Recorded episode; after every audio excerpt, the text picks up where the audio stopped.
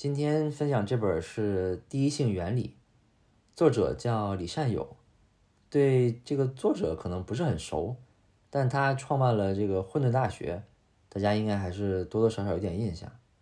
呃，这本书呢，其实就是围绕讲第一性原理了，所以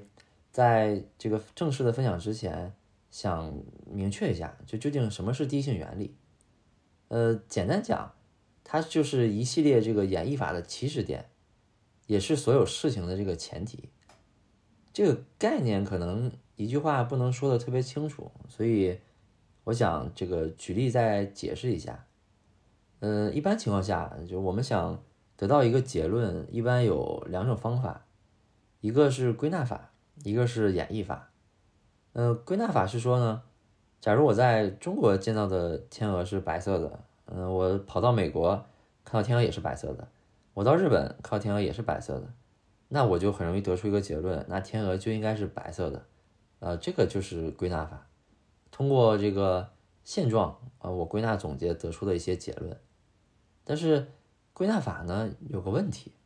就它只能证明一个事儿是错的，不太能证明一个事儿是对的。呃，怎么说呢？就我假如说我跑到非洲，突然看到了天鹅是黑的，那我就很容易推翻说刚才得出天鹅是白色的这个结论是错的。但是因为我无法穷尽所有的这个。要素或者说所有我要得出结论的这个前提，所以我用归纳法的话很难得出一个绝对正确的答案。那另一个方法呢，就是演绎法。演绎法呢，这个举例子是，呃，假如我说用 iPhone 的用户都有钱，然后呢，你用 iPhone，所以你就很有钱，呃，就它呢是一个线性推导的过程，所以。演绎法如果想要保证我得出的结论是正确的，那一个很大的前提就是刚才说用 iPhone 的用户都有钱，这个大的前提必须要成立，否则后面就都错了嘛，对吧？这个大的前提就是第一性原理。当然也不是说呃所有的前提都可以叫做第一性原理，其实它也有三点这个基本的要素或者说三个特征吧。那第一呢，就是它是一个最基本的要求。那第二呢，它不能够被省略或者被删除。那第三呢，就是它不能够被违反。就如果一个大的前提符合这三个特征，那可以把它叫做第一性原理。呃，就我不知道大家有没有看《奇葩说》啊？就是其实在辩论里面，如果你想这个推翻对方的结论，或者说打出一场漂亮的辩论赛，那最好的手段并不是说你逮到了对方哪句话这个说的不对。而是说能够推翻对方的立论，啊，就是你前面最开始的假设都不成立，那你后面的也都自然就不对了，对吧？所以这个是推翻对方的第一性原理。所以这个例子可能说完之后，对这个事儿就更好理解一点。那我们知道了地心原理，那我们能干嘛呢？呃，其实知道这个事儿就是为了打破它，因为呃，我后面会讲，因为你只有打破了地心原理。你才能跳出自己的圈子，让自己成长。呃，包括商业上也是，就打破了地心原理，会有很多商业上的机会。例如像呃早期的时候，其实计算机的发明啊是为了科研用，对吧？为了科学家去计算这个数据啊，去演算它的一些假设，对吧？所以以前最开始的计算机很大很笨重，呃，基本也都在什么机房里啊、柜子里啊，对吧？操作界面也不太友好，因为毕竟不是面向大众的嘛。然后 IBM 其实就质疑了这个假设，他就认为说，呃，计算机不应该只给这个科研用，它在商业领域也应该可以用，甚至说可能有巨大的市场。所以 IBM 后来呢，就把自己的这个电脑业务就面向了商业，呃，所以后来也就成为了这个商业领域。这个最大的这个电脑的生产商啊、销售商啊之类的，后来呢，苹果又出现了，苹果呢又挑战了 IBM 的第一性原理，他挑战的是，他认为，呃，电脑不只是说给商业用，应该给每个家庭也可以用，所以苹果就把这个电脑彻底的面向了大众消费者，所以才有了今天这个整体的这个。呃大众消费品的这个市场的格局吧。嗯，在苹果身上其实能看到这种挑战或者说颠覆特别多，包括呃当时这个第一代 iPhone 发布的时候，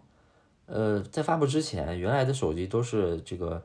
呃电阻屏啊，呃单点触控啊，呃基本也都有键盘，呃这可能零零后没没没见过啊，零零后可以百度一下这个诺基亚 N 九七，呃感受一下过去的这个科技感。所以零七年这个 iPhone 发布的时候，它就直接把键盘取消掉了嘛，屏幕也是用的这个多点触控的电容屏，一下子就把过去的这个地形原理颠覆了。所以，就如果讨论说未来什么东西能够颠覆 iPhone，就它已经是挑战了 iPhone 现在的假说。我不太知道说 iPhone 现在的这个假说或者假设是什么。就我试图站在他的角度去去去构想一下一下这件事儿，可能是假如说他想打造一个，呃，人类，呃，最智能、最便携的一个终端设备，那未来真正能挑战它的，那可能就是没有终端设备这个东西了，可能智能就是你身体的一部分，或者说我们日常所接触的任何物体，它都能传播或者说承载信息，对吧？依靠于现在的这些。仿生啊，元宇宙啊，等等，对吧？这样整个 iPhone 就被颠覆了。那个时候就不是说你 iPhone 做的再好，你的屏幕再细腻，你的拍照再再再还原的多好，对吧？可能都不需要了。嗯，还有一个例子是说，呃，这个打败康师傅方便面的，一定不是金麦郎、汤达人，对吧？是是外卖，是外卖的崛起，它能够解决掉人们想快速吃饭的问题。所以这个也是一个很经典的例子。以上其实都是关于说在商业里面挑战了第一性原理能够带来的一些商业机会。所以接下来就想聊一聊说我们怎么挑战第一性原理。呃，首先这个事儿是很难的，挑战这个事儿是很难的。我们所谓的认知呢，其实都是被批量生产出来的。大家九年义务制啊，包括上大学啊。接受的教育、参加的这些考试，基本都是一样的，啊，尤其我们在成长的各个阶段，基本都是处在不同的群体当中，呃，任何一个群体都一定有规则，对吧？小到一个什么学习小组，大到一个公司，它都有规则，然后人们呢又有比较强的这个从众心理，就会让大家更发自内心的去遵守这些规则。就这个就固化了原有的地性原理，所以讲到说挑战地性原理这个事儿是很难的。那回到这个挑战本身，呃，有什么可以做的？我觉得大概可能是三个方向吧，可以去尝试。第一呢是，呃，去识别隐含假设，呃，这个是指说，假如说原来啊它有一个低性原理是很清晰的，但是它的假设呢可能有隐含的意义。就回到刚才举的那个苹果挑战 IBM 的这个例子里，IBM 的假设是说计算机可以商可以商用，那它的隐含意义是，就它不只是给科研用，对吧？那苹果发现了什么？发现了这句话的后半句是，那它也可以给个人用，这样它其实就比较容易的去拓展思路，呃，这个方向可能说我不是我出发点就是要完全颠覆你的原有假设。但是我能够发现你背后的隐含假设，也能发现很大量的这个这个生意或者说商业的机会。那第二呢是这个关注演绎的顺序，逻辑要自洽。呃，其实一个正确的逻辑啊，大概有两点。第一点呢，逻辑本身要自圆其说。那第二点呢，就是你当这个逻辑跟周围的事实去发生这个互通的时候，彼此能够互相证明。呃，这个事儿说起来好像没啥，但其实你想一想，假如说你最近身边的一些争吵啊，或者说在网上看到一些杠精吵架呀，你看到其实他们吵到最后，大部分都是开始这个自我防卫，对吧？我是为了防卫我自己，我是为了批判你，而都不再是讲讲道理了。所以在那个点，这个整个逻辑就是不通了，但是大家还在固执的去做这样一件事儿。所以这个是讲第二点，说逻辑其实要自洽。那第三点呢，我其实也没太想好。呃，我我我可能觉得是啊，是可能要进行大量的阅读，就你通过不同的专业知识，可能会去激发你很多的灵感。嗯，灵感这个事儿呢，没有一个特别特别固定或特别成型的公式，所以说起来有点虚啊。但是我发现身边相对来说脑子比较跳脱的，呃，都会保持比较这个大量的阅读吧。阅读量少的确实很难说有一个。很发散的思维。最后呢，我想这个讲一讲马斯克，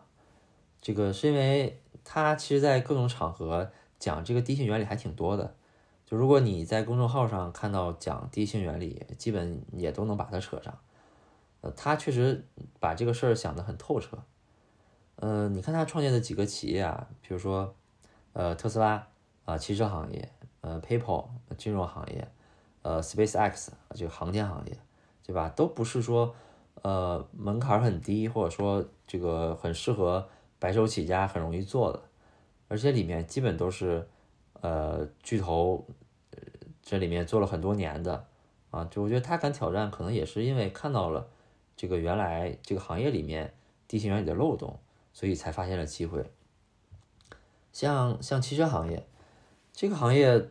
就最大的一个假设是说，燃油机的发明，呃，以及这个大量的石油资源。那你想去挑战这个大的假设，那他的逻辑呢，或者说这个马斯克的逻辑呢，就是用电池加电机啊，一样可以让四个轮子跑起来。他没有去做说让燃油机这个效率更高，因为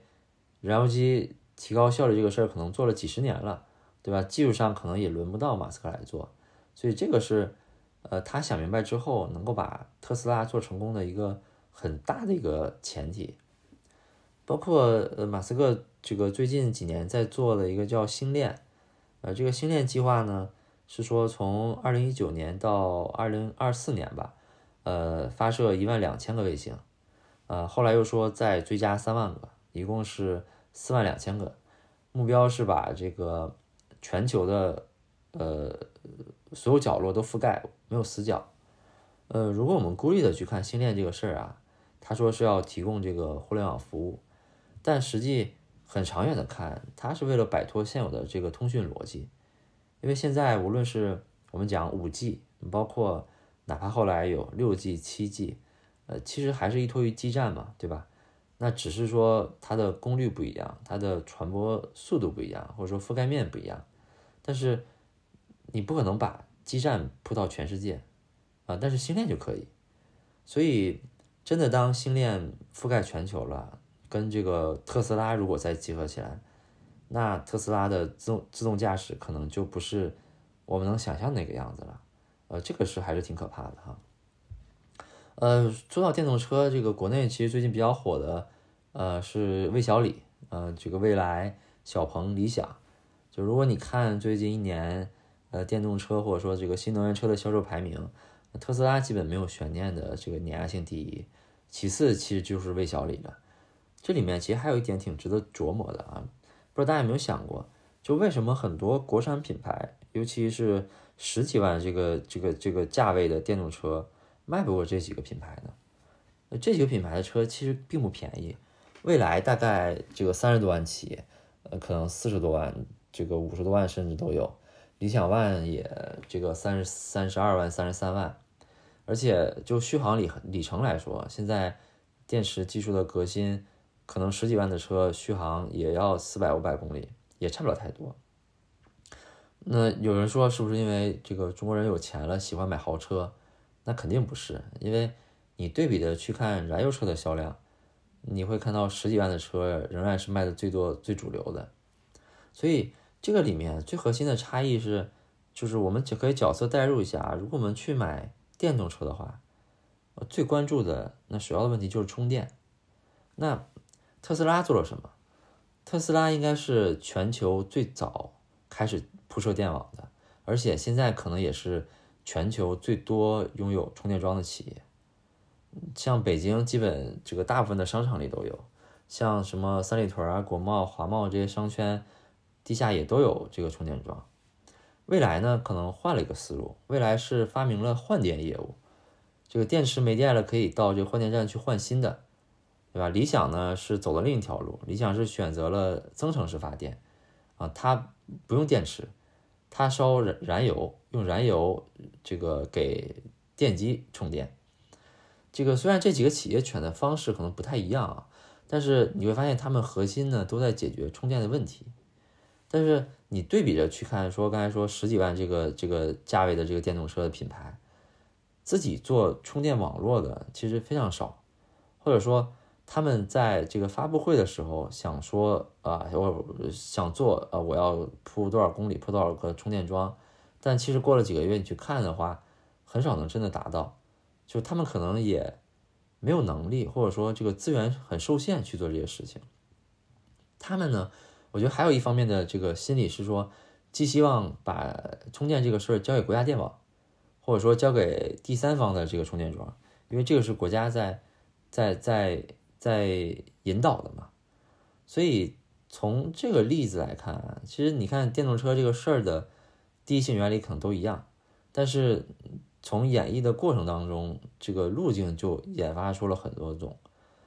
所以最后呢，这个大家的销售的结果也都不一样，所以并不是说你发现了第一性原理就一定对。这演绎的过程也一样重要。呃，最后呢，我觉得想引用一句老子的话做结尾。这句话基本百分百的人都知道，叫“道生一，一生二，二生三，三生万物”。